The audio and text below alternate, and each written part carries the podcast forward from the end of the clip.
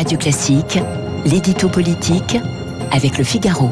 Et avec Guillaume Tabar sur Radio Classique à 8h12. Bonjour Guillaume. Bonjour Renaud. La République En Marche organise ce week-end un campus à Avignon. Peut-on parler de coup d'envoi de la prochaine campagne d'Emmanuel Macron? Ben, De manière à peine déguisée, oui. Hein. Ce sera d'abord une démonstration de force. Plus de 4000 personnes sont attendues, ce qui est devenu rare pour un parti politique et ce qui est inédit pour la République En Marche.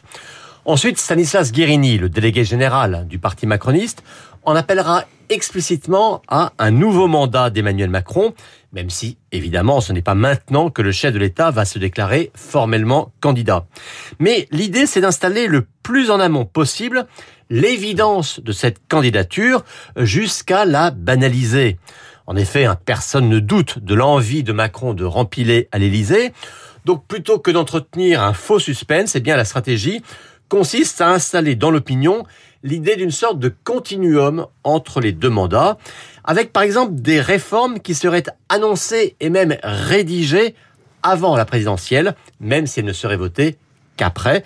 L'exemple type étant évidemment celle des retraites. Euh, Guillaume, ce rassemblement sera-t-il aussi l'occasion de lancer cette fameuse maison commune à laquelle travaillent les, les macronistes? Alors le temps de la transformation de la République en marche en un parti plus large ou une confédération mieux organisée avec notamment le MoDem et d'autres composants de la majorité, ce moment-là n'a pas encore formellement sonné.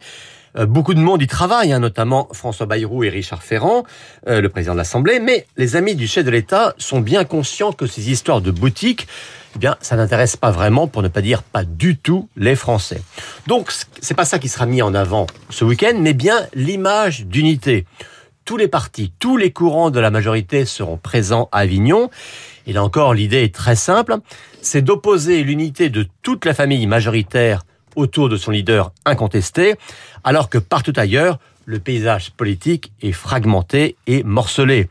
À l'extrême gauche, on le sait, Jean-Luc Mélenchon est concurrencé par le communiste Fabien Roussel.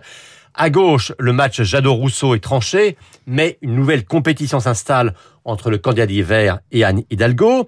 La droite, elle, a choisi de s'offrir une bataille de deux mois encore pour départager Xavier Bertrand, Valérie Pécresse et Michel Barnier.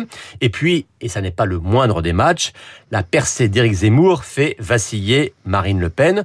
Vous voyez, la division chez tous les autres l'unité chez nous seulement. Le message est très simple, mais peut-être est-il efficace. Alors l'unité chez les macronistes, mais le retour d'Édouard Philippe ne pose-t-il pas un, un, problème au sein même de la majorité, eh Guillaume? Ben si, hein, et c'est vrai qu'au moment où on parle de maison commune, le maire du Havre, lui, va construire sa propre boutique.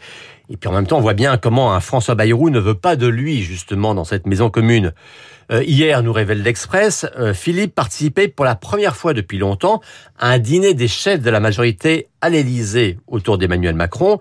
Euh, preuve que le chef de l'État ne veut pas braquer son ancien chef du gouvernement, lequel a dit clairement qu'il le soutiendrait en 2022, mais lequel également écrit déjà sa propre partition pour 2027. L'édito politique signé Guillaume Tabar tout de suite, mon ami.